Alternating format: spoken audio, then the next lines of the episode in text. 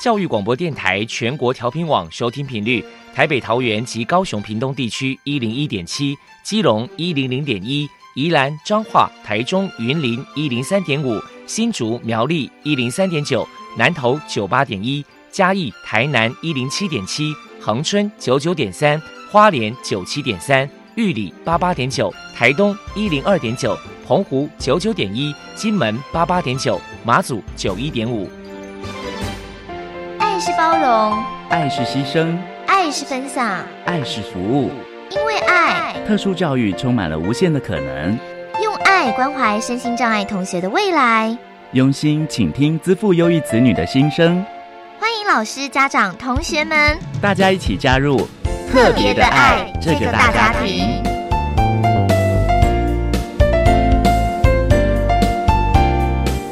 本节目由教育部学生事务及特殊教育司指导，国立教育广播电台监制，欢迎收听。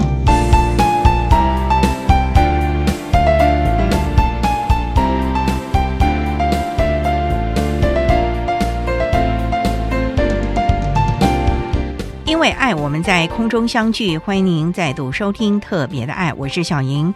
这个节目在每个星期六和星期天的十六点零五分到十七点播出。在今天节目中，将为您安排三个部分。首先，在爱的小百科单元里头，波波将为您安排大树抱抱单元，为您邀请肯纳自闭症基金会的董事长彭玉燕彭董事长为大家说明自闭儿家长的教养经验，希望提供家长老师。师可以做个参考。另外，今天的主题专访为你安排的是“爱的搜寻引擎”，为您邀请获得一百零五年优良特殊教育人员荣耀的国立联合科技大学资源教室的辅导老师杨雅瑜杨老师，以及国立联合科技大学华文系毕业的校友叶子阳先生，为大家分享协助支持谈高等教育阶段自闭症学生辅导以及支持服务的经验，希望提供家长、老师还有同学们可以做个参考了。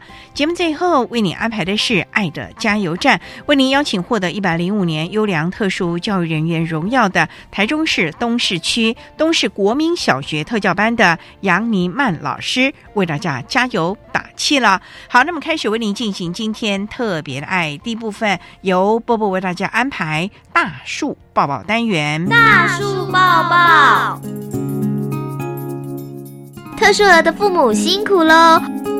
我们将邀请家长分享教养的技巧、情绪舒压、夫妻沟通、家庭相处，甚至面对异样眼光的调试之道。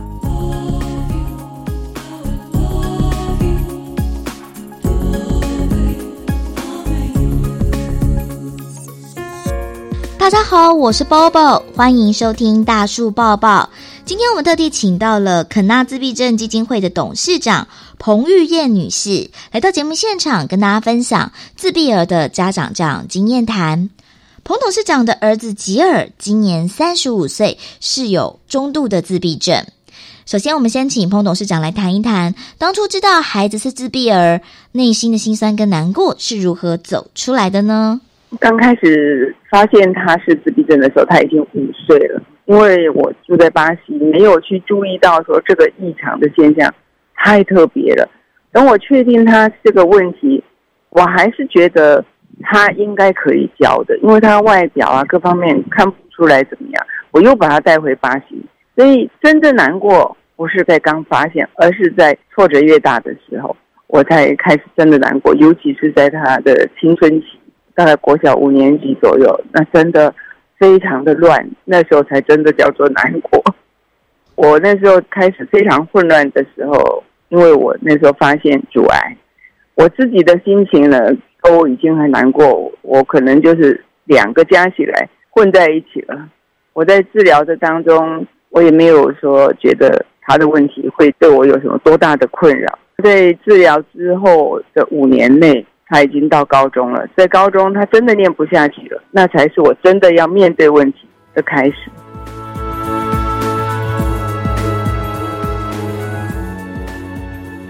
彭董事长表示，为了家中的宝贝儿子，投入了许多的心血跟努力，也寻求了一些组织机构的帮忙。他是在台大的儿童心理卫生，宋伟春医生鉴定之后呢，接着我们就在三楼的地方，他有一个治疗师做早疗的训练，从那时候开始接触的。他很幸运碰到张和月老师，那是很资深的早疗的治疗师。然后他在那里时间不长，一年多他就要接受幼稚园啊、国小，所以到国小开始。他就比较能够坐下来，刚开始的时候是完全坐不住的。那个训练多亏台大儿心中心。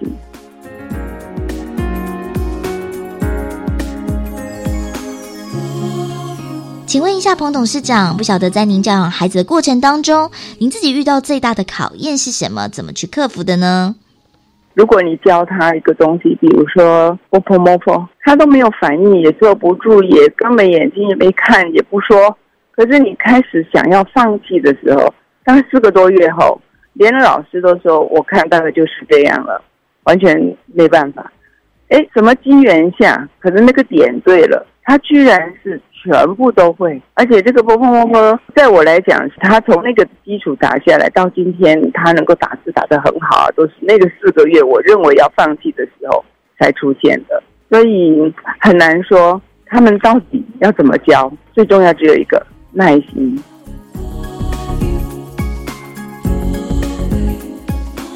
彭董事长表示，吉尔还有一个大他十岁的哥哥。到底吉尔与哥哥的相处互动有什么样的教养诀窍呢？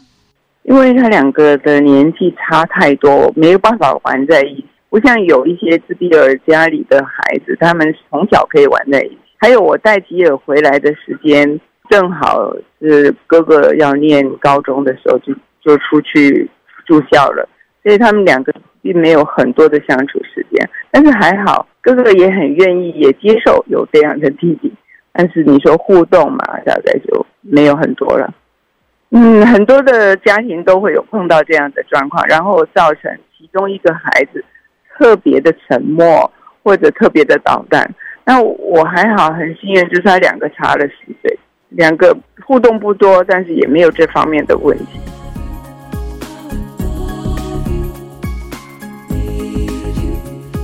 再来请教一下彭董事长，当面对自闭儿的情绪问题，有什么样的教养方法呢？现在我以过来人的身份讲说，当他的情绪很糟糕的时候，往往我们也无法控制自己的情绪，这一点可能要非常的注意，因为这样他不会比较好，他也不会因为这样他就快速学习。所以还是刚才那一句话，他的情绪不好的时候，我们想办法克制自己。导引他比较不生气的，就像以前我们在训练他的时候，我们只能够一直安抚他，可是他不会停啊。那甚至于他觉得你不了解我，他就开始很紧张，越来越紧张。他要抓住你，告诉你的时候，像那以前我们都会觉得这样子太严重了。后来我知道了，你只要轻轻的告诉他，或停止，或者去拥抱他一下，他可能会缓和的比较快。你大声，他越糟糕，他越紧张，这是现在才懂的。当年他很焦虑，我们也相对很焦虑，所以僵持的时间就会更长。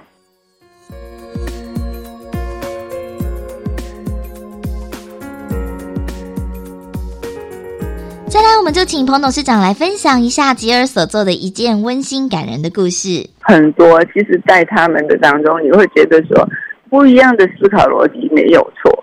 就是我们不会站在他的角度替他想的时候，他就变得非常的怪异。如果他说同样的话，并不是说他想说这句话。比如一件事情好了，通常他拿东西给我们，我们都会说谢谢。那他现在呢？他东西拿过来，他自己先说了谢谢，因为这句话是你要说的，那你不用说了，我知道你要说什么。他们会有这样的反应，先比你的动作跟说话都要快一步。这个就不需要说，他就要讲这句话，就让他讲吧。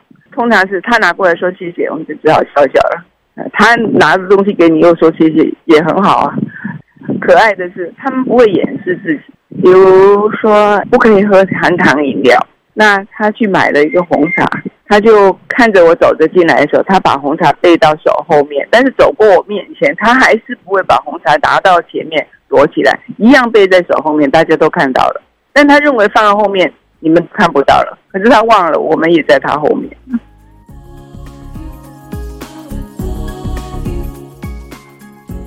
最后，给同样是自闭儿的家长，彭董事长有一些鼓励的话想要传达。发现孩子是这样，尽其所能的去教是唯一的方法。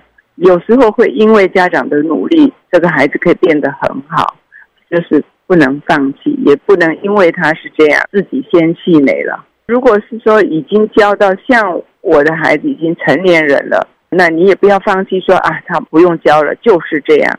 他就算不用教了，他的未来还是要安排啊。就像我现在在做的事，我儿子三十五，我在基金会现在开始做的事情就是要做双老家园，我愿意陪他到老。我们自己几十个家长努力建构一个家园，希望我们共老的时候带着他。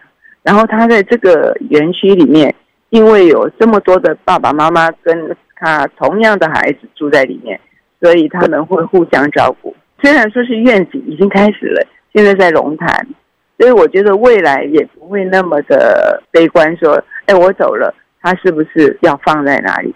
他就一样放在属于他们的园区里，还有其他的家长共同照顾。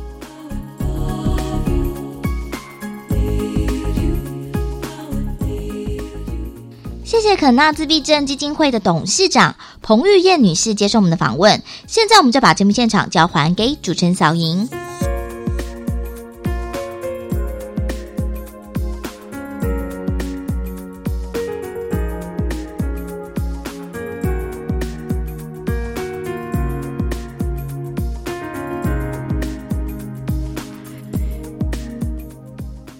谢谢肯纳自闭症基金会的彭玉燕董事长以及波波为大家分享的家长教养经验，希望提供家长老师可以做个参考了。您现在所收听的节目是国立教育广播电台特别的爱，这个节目在每个星期六和星期天的十六点零五分到十七点播出。接下来为您进行今天的主题专访，今天的主题专访为您安排的是爱的搜寻引擎，为您邀请获得一百零五年优良特殊教育人员荣耀的国立联合科技大学资源教室的辅导老师杨雅瑜杨老师，以及国立联合科技大学华文系的毕业校。有叶子阳先生为大家分享协助支持谈高等教育阶段自闭症学生辅导以及支持服务的相关经验，希望提供家长、老师还有同学们可以做个参考喽。好，那么开始为您进行今天特别爱的主题专访，《爱的搜寻引擎》。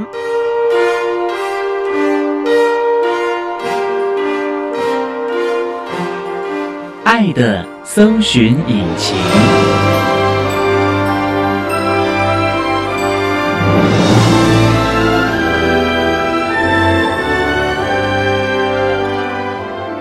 今天为大家邀请到两位贵宾啊，第一位是获得一百零五年度教育部优良特殊教育人员荣耀的国立联合大学资源教室的辅导老师杨雅瑜杨老师，老师您好，小恩小姐好，各位听众大家好。今天啊，特别邀请杨老师到节目中来啊。那另外呢，我们今天啊，有一位特别的来宾哦，就是我们国立联合大学华文系毕业的校友叶子阳到节目中来。子阳您好。小云小姐好，各位听众大家好。今天啊，特别邀请两位啊，为大家来分享协助支持谈高等教育阶段自闭症学生辅导以及支持服务的相关经验。那首先啊，要先请杨老师为大家介绍国立联合大学在哪里哦。我们学校位于好山好水好风光的苗栗市，苗栗哦，是的哦。但是我们学校的交通还蛮便利的，台铁或高铁其实客运都很方便。都在你们学校那边吗？是的。那也蛮好了，所以学生来自全台湾各地喽。是的，那目前大概有多少学生啊？大概是八千位。学校成立多久了？我们学校有一些的故事，在五十八年那时候担任经济部长的李国鼎先生看见了我们台湾工业发展的迅速，为了要加强中级。技术人才的培养，所以就请了人事处的徐立德先生，邀请了新竹跟苗栗地区大型公民营企业共同联合集资，应用了当时中央大学迁校留下来的校舍校地，就是我们的联合工专的前身。哦，联合工专，哎，当时还蛮有名的耶，是我们学校曾经有一些的历史。后来又升为大学喽。是的，是在九十二年八月正式改名国立联合大学，就转型到综合大学。工专业是技职体系的，为什么没没有改成科技大学，而是变成一个综合大学啊？对，因为我们学校原本是以理工为主，管理为辅。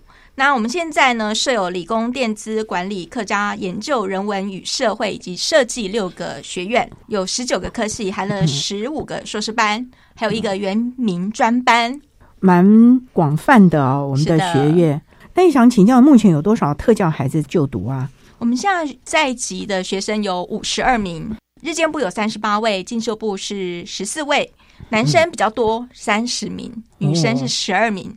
哦那我们自闭症跟身体病弱目前是共同名列第一，各十位。肢体跟学习是各九，所有的特殊教育的类别我们都含刮在里头了。我也想请教啊，八千多个学生才这么少，你们的资源应该还蛮丰富，给这五十几位孩子了嘛？哦，嗯那目前有几位辅导老师呢我们？总共三位，那可是您说有进修部啊，那你们还要晚上轮班吗？我是从九十四年开始进来联合服务，那时候嗯就跟我们的长官沟通，一跟三晚上都可以开放到九点半，因为我们有很多的学生也是住学校的宿舍，那我们想说可以一并的照顾。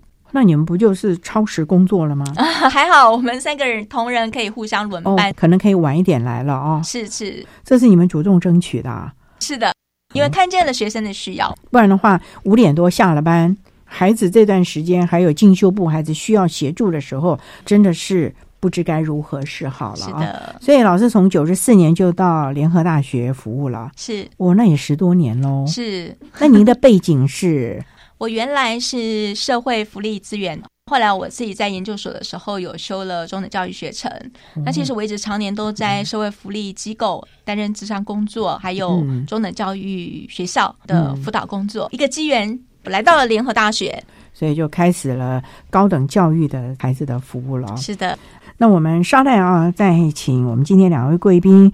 第一位呢是获得一百零五年度教育部优良特殊教育人员荣耀的国立联合大学资源教室的辅导老师杨雅瑜杨老师，以及我们国立联合大学华文系毕业的校友叶子阳先生，再为大家来一块的分享协助支持台湾高等教育阶段自闭症学生辅导以及支持服务的相关经验喽。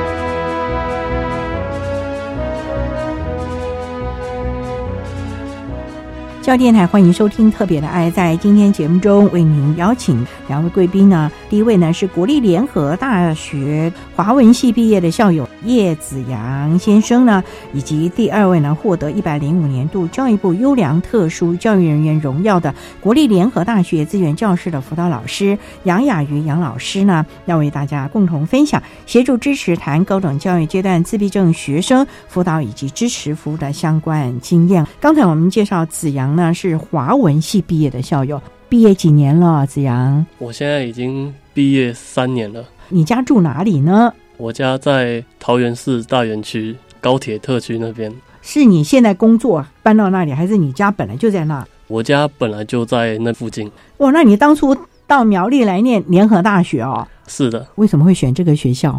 因为当初我在高职的时候考试，光电工程学系有三个名额，我有。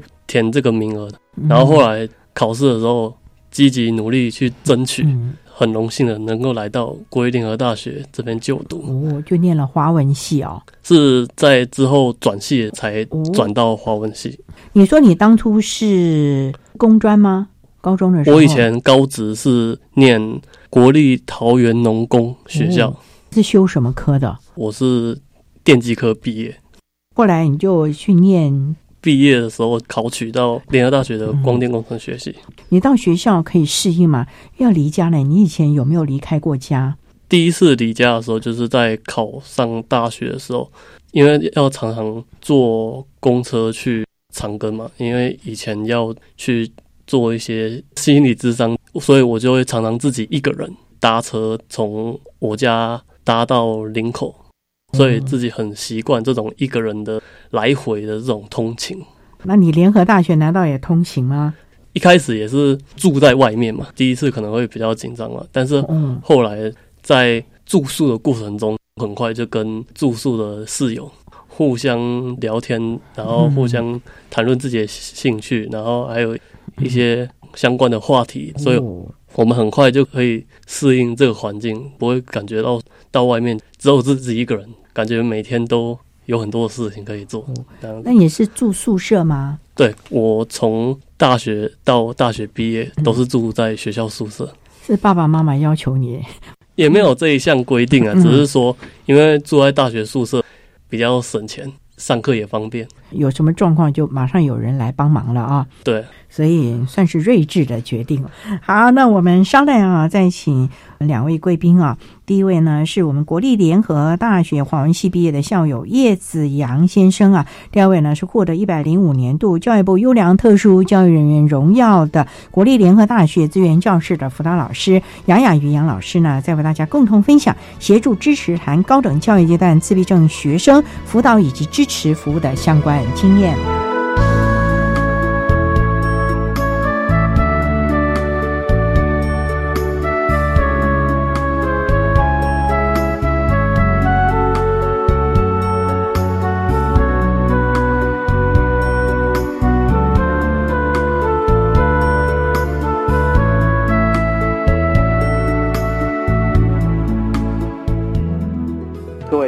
大家好，我是彰化师范大学特殊教育中心主任张生鹏。目前在彰师大设有特殊教育咨询专线，电话是零四七二五五八零二。我们提供的服务项目是特殊学生的转介、就学及心理辅导，特殊教育相关的法规及疑难问题的咨询，以及特殊教育相关的教学问题研讨、特殊教育的资源提供。特殊教育家长亲子的问题与辅导和相关的一些问题，我们在礼拜一到礼拜五都有专人在值班。礼拜一的值班时间到礼拜五的值班时间是九点到十二点，下午一点到四点。各领域的学者专家提供你相关的咨询服务，欢迎你来电，电话零四七二五五八零二，谢谢各位。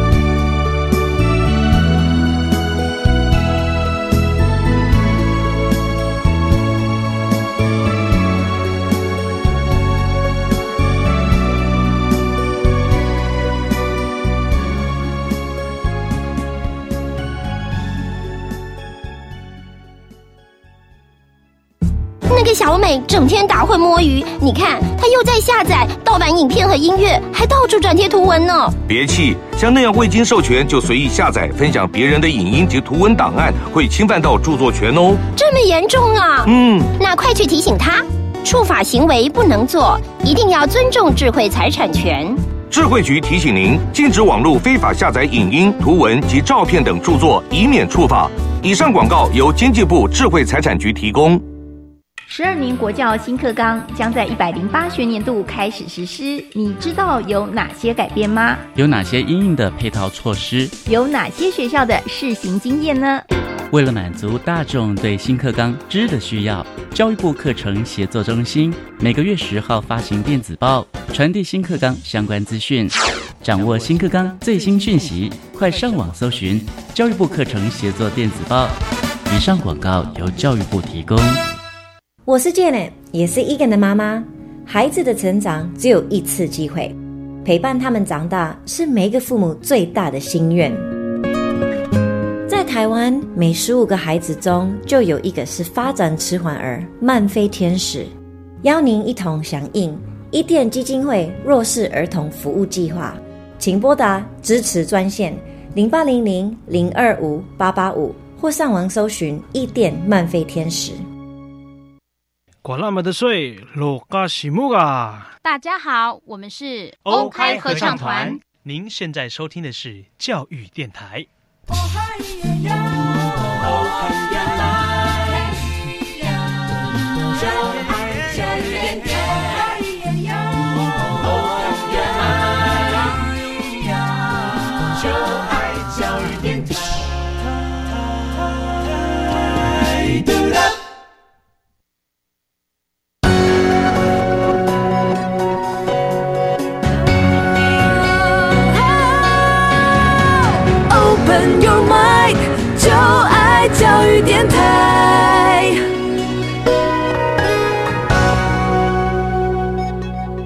教育电台欢迎收听《特别的爱》这个节目，是在每个星期六和星期天的十六点零五分到十七点播出。在今天节目中，为您邀请获得一百零五年度教育部优良特殊教育人员荣耀的国立联合大学资源教室的辅导老师杨雅瑜杨老师，以及我们国立联合大学华文系毕业校友叶子阳先生呢，为大家来分享协助支持谈高等教育阶段自闭症学生辅导以及支持服务的相关经验。那刚才啊，在节目的第一部分，杨老师啊，还有子阳啊，为大家分享了到联合大学相关的资讯啊。不过也想请教子阳，你是自闭症的学生吗？是。你什么时候知道有这样的情形？其实一开始知道的时候，是我家人他们的同事观察我的行为，认为说我好像有自闭症，就是请我爸妈带我到长庚做检查。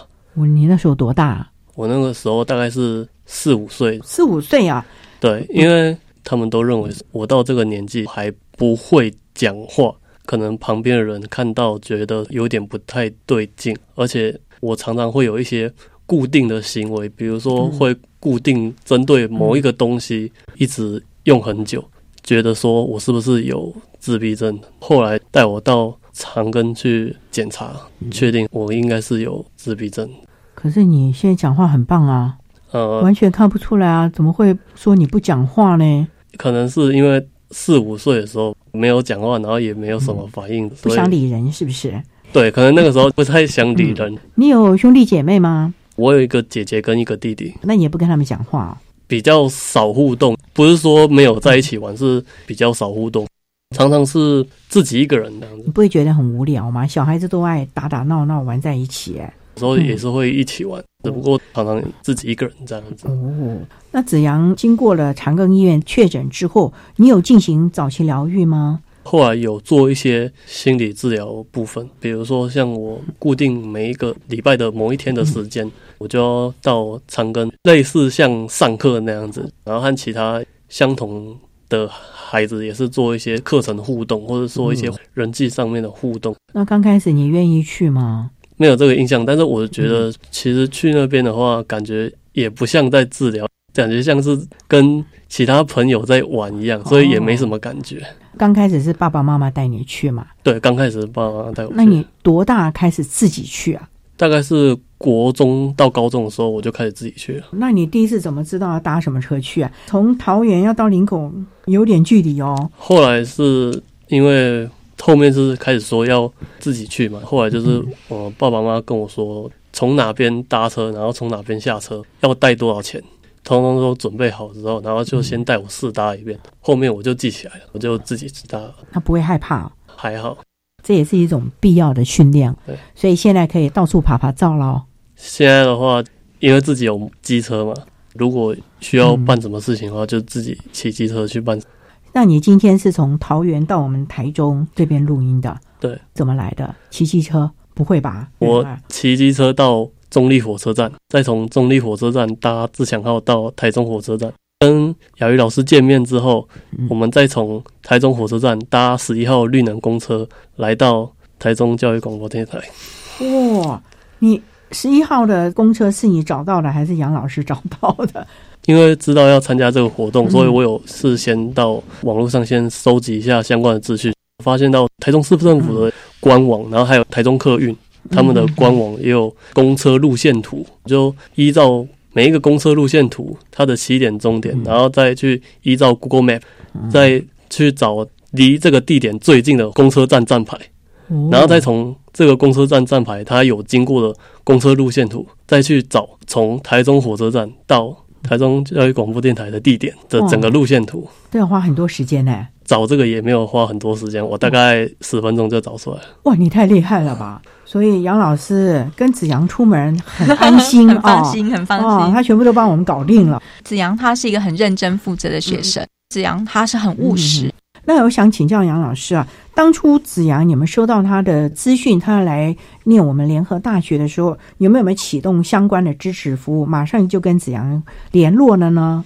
我们一放榜就亲自跟学生还有家长联络，然后我们会安排到学校参访跟报道的事情。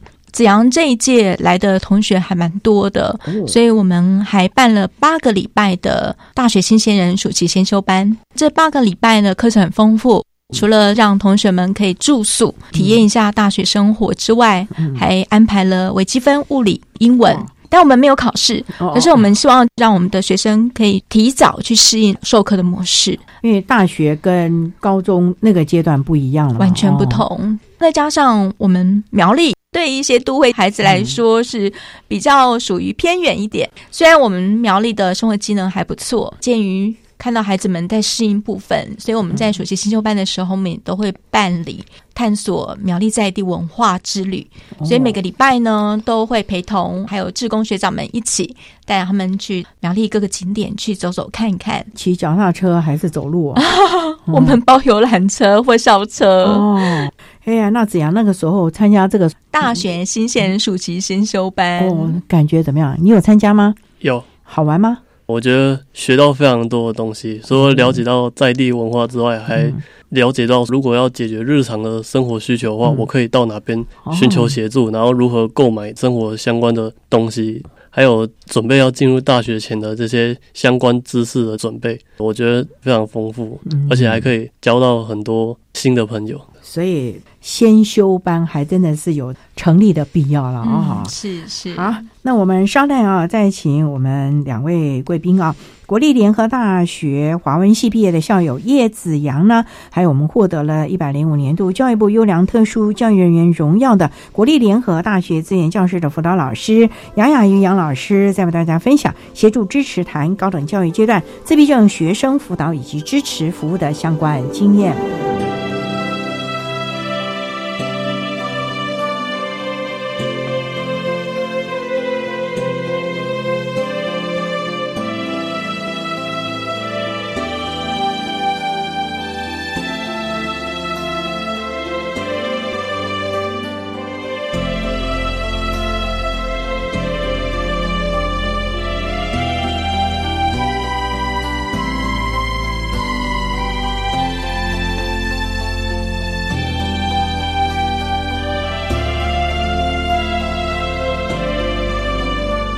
教育电台欢迎收听《特别的爱》。在今天节目中，为您邀请到两位来宾啊，为大家来分享协助支持谈高等教育阶段自闭症学生辅导以及支持服的相关经验啊。第一位呢是获得了一百零五年度教育部优良特殊教育人员的国立联合大学资源教室的辅导老师杨雅瑜杨老师，以及我们国立联合大学华文系毕业的校友叶子阳先生啊，为大家来分享在学校我们所提供的。各项的支持服务了啊！想请教杨老师，子阳第一次来，虽然有这个八个礼拜，不过应该还不够吧？您刚刚也特别提到说，提供了还蛮多元的协助和训练，你们怎么启动的嘞？其实我们这个暑期先修班还有个特色，我们会办自我探索跟人际关系的成长团体，甚至邀请了毕业的学长姐来分享他们是怎么样在大学生活的。那时候的子阳印象很深刻。每次要到团体之前呢，他总是第一个先到办公室来找我，然后我就觉得这是一个很认真、很负责、很信守承诺的学生。子阳为什么要先去找老师们呢？因为我觉得，如果先去找老师，可以先了解等一下的课程有没有需要帮忙的地方，有没有需要准备的东西，我可以事先先帮忙准备。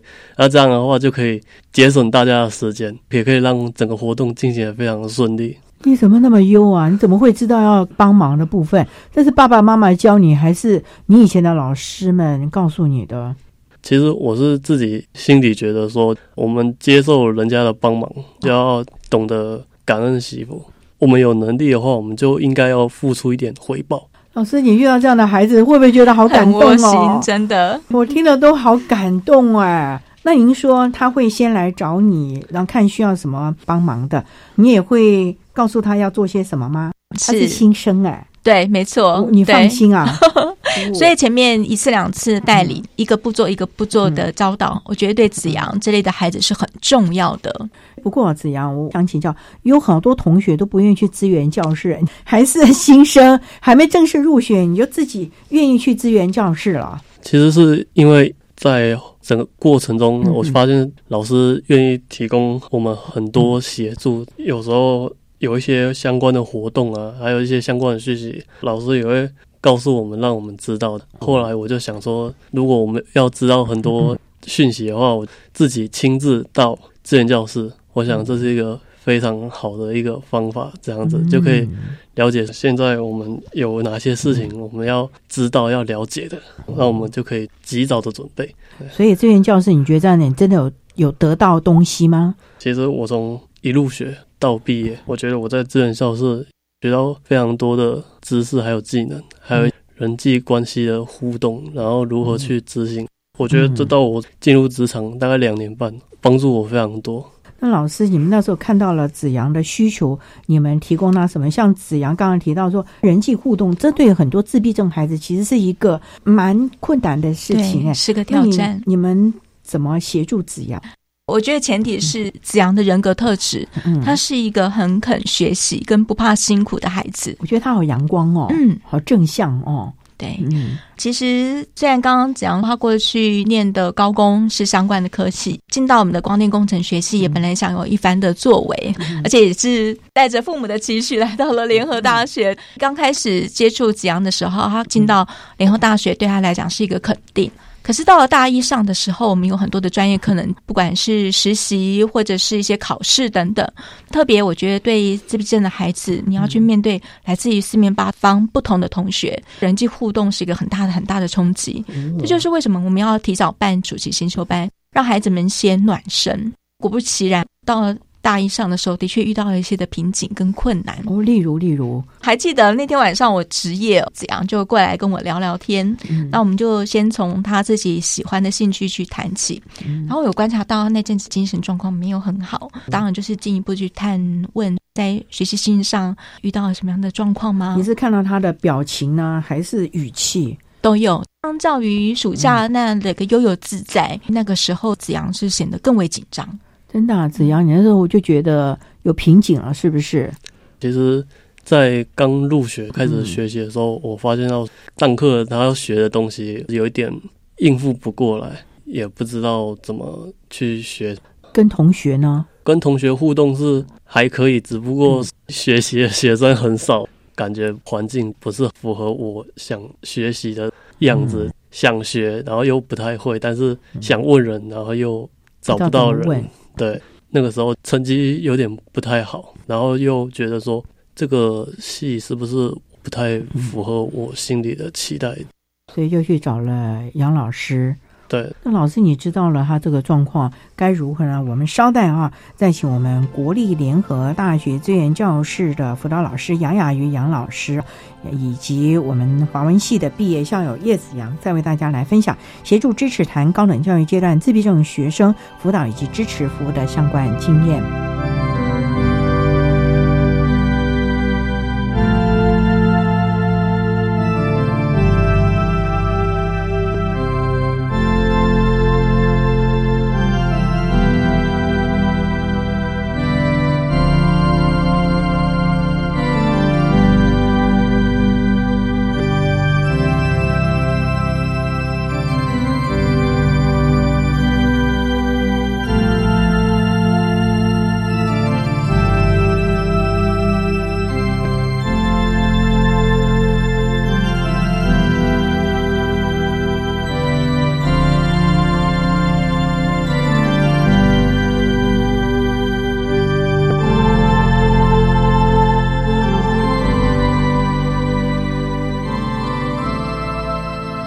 电台欢迎收听《特别的爱》。在今天节目中，为您邀请获得一百零五年度教育部优良特殊教育人员荣耀的国立联合大学资源教室的辅导老师杨雅瑜杨老师，以及我们国立联合大学华文系毕业的校友叶子阳先生，为大家来分享协助支持谈高等教育阶段自闭症学生辅导以及支持服务的经验。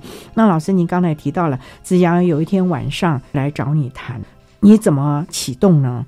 那时候在跟子阳谈论之后，我发现的确这个科系对孩子来讲是一个挑战。然后再回溯他过去的学习经验，其实对他来讲的确也是个瓶颈。那我刚刚前面有说了，带着父母的期许来到了学校，很多的父母会帮孩子预化未来，就是以好找工作为前提去选择科系。天下父母心，我们都可以理解。可是我觉得比较可惜，就是说我们没有看到孩子的能力跟特质。所以那时候我就帮他做了一些的测验分析，和孩子谈，如果此路不通，我们有没有别的路可以选择跟转换？子阳自己也觉得他可能转换一个学习跑道，对他会更适切。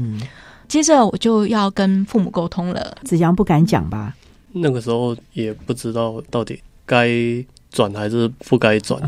怕没有转的话，像现在的成绩一直修也修不完。但是转的话，又想说父母那边可能会觉得说，转到其他科系以后毕业的出路会不好找工作。所以杨老师费了蛮多的功夫跟家长沟通啊。嗯，那时候在确定子阳的信上之后，我们在十一月会配合校庆办一个亲师座谈，很谢谢子阳的妈妈有一起来与会。那事先当然先跟妈妈电话沟通了，那当天也花了很多时间去说服妈妈，让妈妈去理解孩子的快乐是胜于任何一切的。所以子阳的妈妈那天也了解了，对，所以我们就是在亲师座谈交流的时间，跟妈妈沟通。那妈妈坦白说，我感觉到她有一些些的为难，因为回去还要跟爸爸在沟通。子阳的爸爸也是电机相关背景，所幸啊，父母也愿意尊重孩子。得到了家长的支持之后呢，我立刻跟系上沟通协调，因为如果他的学籍一直在光电工程学系。他耳后所有的必修都会包含在这当中，所以我们很快的在下学期的选课，我们请系上帮这个忙，把必修退掉，因为那个权限在系上。所幸那个时候的黄主任还有他们的导师，还有系办的助理都非常帮忙，我们就以孩子为本体，为他做最大的教育服务。后来怎么去转系了呢？嗯。但是我们讨论就以华文系为主要的转系目标。为什么？是因为觉得他的专长性向符合这个系吗？子阳是因为我当初在看每一个系的介绍简介的时候，我就是对华文系的课程内容有兴趣，所以就安排了转系。但是转系也非一蹴可成啦，因为那个时候要看成绩，所以我们先做的前置作业就是大一下的时候，自己原系的课程先退掉，空堂的时间我们就来选华文系。那时候我就让子阳知道，然后我们转过去的时候，这些也可以抵免。然后我们在那年的暑假也参加了转学考，考上了，并没有一次就考上。其实我第一次失败了，你会不会很难过？当下会觉得是自己努力不够，所以才会没有考上。但是后来我觉得我应该还有机会，所以我应该要挑战第二次。所以那段时间你们就也积极的陪着子阳一块的学习了。对，最后大几转过去。啊最后我是在大三的时候转到了华语文学系。进去之后快乐吗？与其说快乐，不如说是找到自己所要的，找到自己喜欢的东西了。对，念了几年才毕业。因为碍于一些规定，所以我到大三转过去的时候是降转大二就读，所以一共在联合大学待了五年，我才毕业。那也不简单嘞，五年就能毕业，而且是转到另外一个完全不同的系哦。对，有没有考量到未来找工作？因为这个可能就是爸爸妈妈一直担心的事情哦。嗯，那学校有协助吗？大一的时候，我这边有提供守护天使志工的关怀，所以那个时候开启了子阳对于志工这个好奇，所以在大二的时候就正式加入到我们这个团队。团队本来就是以同才协助、关怀、支持为主轴，让一般生跟特殊生有很多的互动跟交流。我觉得子阳他在这个团队，他非常的用心。他原来是一般的成员，然后很认真的投入。参与每一个活动，你不会觉得这样占了我的时间又没有钱，自己的课业也很重哎，并没有所谓的占用时间，因为我觉得这是一个学习的机会。比如说，我今天跟一个以前的大学朋友，跟他学习如何修电脑、组装电脑，这样我就会了一个技能。以后我同事的电脑突然为什么不能启动了，这时候我就可以帮他检查，然后再跟公司的 IT 回报问题，快速解决问题，这样子才不会。耽误到我们企业流程的时效性，这样子才可以让每一个同仁工作时间都不会被 delay。同事一定很爱你哦，嗯，因为你常会帮他们主动的解决这些事情啊。你现在是到什么样的工作？我现在是在电子大厂上班。哇，老师，这个部分你们也是辅导了很久吧？让他找到了兴趣。对，其实，在大学期间，我们做了很多的职业探索、工作坊、讲座，子阳都很棒。我觉得我很幸运遇到子阳这么优秀而且很认份的一个孩子。除了刚刚提到学习一些新的技能，这也帮助了孩子在人际沟通跟问题解决能力的培养。毕业的时候，荣获了毕业生的服务绩优奖，这个对子阳应该来说都有很大的帮助吧？像志工团，你主动的服务。同事的关系应该不错哦。对啊，如果今天他们有什么困难需要我帮忙的话，我也会依照自己能力所及之处帮忙。那你的主管呢，会不会觉得说子阳你怎么都把自己事情摆的，然后去帮别人的忙啊？基本上他们也知道我有时候会去帮忙别人，但是他们也知道工作很多，有些。是新人嘛，一开始还不太会，我去帮他们，这样的话也可以帮助新人了解工作状况。那如果说是一些老鸟需要我帮忙，那我也可以协助他们完成一些比较基础的工作，也可以节省一下他们的时间。工作几年了？工作两年半。主管和同事都很肯定你喽。他们有时候都说，有一些事情要等到你来才可以做。很受肯定哦，也很开心吧？啊。那爸爸妈妈也很开心喽。爸爸妈妈都知道说，我现在在公司稳定工作，有收入，而且是个受欢迎的同事和员工哦。基本上要做事情的话，都是会想到我。这样主动积极的孩子，未来的社会适应也就不错了。是的，子阳具备这样的一个人格特质，主动积极，所以他就有很多发展性。那你觉得这个主动积极的这个人格是他本身的天性呢，还是爸爸妈妈，还是从小就这样子把他灌输起来的呢？我想这个过程。每一个位置，每一个角色都很重要。我以子阳在大学的学习经验为例，看到了他父母有认知，透过了早期疗愈。然后我们的职工训练、生涯辅导、学校的系统合作，帮助了子阳突破了一般刻板印象对自闭症者的人际的局限。刚才小英小姐也看到了子阳，他很愿意帮助别人。我想在自闭症者具备同理心跟团队合作这个思维，不是那么容易的。以子阳为例的话，我觉得可以给这一类的孩子跟家长不同的思考的层面。这个部分呢，也是一个很重要的啊。所以子阳被需要的感觉很开心吧？只是尽自己一份心力，然后去完成一些该完成的事情而已。嗯，对。你看看多么谦虚的孩子啊！真的让我们觉得，真的这一路之上啊，虽然有很多人协助你，可是也是自己愿意主动的。可是当然呢，必要的协助和训练是必须的啊。所以呢，子阳这样的一个例子呢，我们真的很希望相关的孩子的家长啊，也能够到学校跟资源教室做好互动沟通。当然，孩子每一个教育阶段，我们都必须要注意了啊。好，那今天限于时间呢，我们就请我们两位贵宾啊，第一位是我们国立联合大学。华文系毕业的校友叶子阳为大家所做的分享，谢谢叶子阳，谢谢。我们也谢谢获得了一百零五年度教育部优良特殊教育人员、国立联合大学资源教师辅导老师杨雅云杨老师，谢谢你，雅云老师，谢谢小林小姐。今天非常谢谢两位的说明，谢谢您，谢谢，谢谢。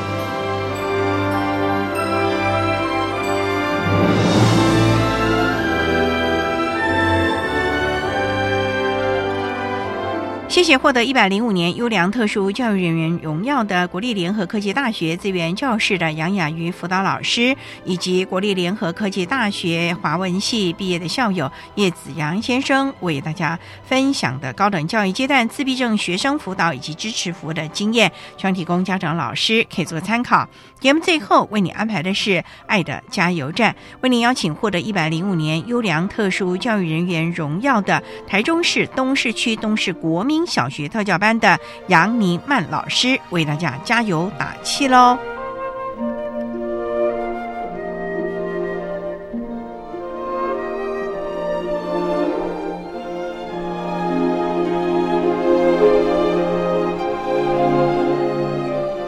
爱的加油站。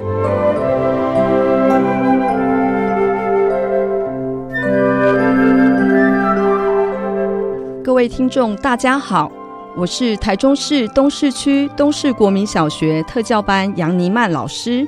针对国小教育阶段自闭症学生的辅导，我想提醒家长的是，给予孩子明确的规范，让孩子知道什么该做，什么不该做，也要让孩子知道每天的生活学习的流程，这样会让孩子产生安全感。我们一直相信，可以用长时间的训练。换取孩子各种不同的能力，这也是特教老师在学校一直努力的部分。学习是按部就班的，家长不要心急，但心里要清楚的知道孩子学习的困难在哪里，目前最需要的训练是什么。另外，我也要提醒学前阶段的自闭症学生家长，早期疗愈确实是有效的，一定要坚持下去，不要灰心。对于还在婴幼儿阶段的学生家长，请观察孩子的关键发展状况，例如语言、社交性、动作方面。如果发现孩子发展情况落后太多，请及早面对并接受孩子的现况，积极寻求早期疗愈的协助。我也要建议家长还有普通班老师，不要过度协助我们的特殊儿童，要建立孩子自我照顾的能力。生活自理是最基础的，孩子能做到的部分，鼓励孩子自己完成，孩子也能慢慢建立自信心及成就感。最后，鼓励新进的特教老师多与特教伙伴互相讨论切磋，有一群相互扶持的伙伴，特教生涯才不会觉得孤单。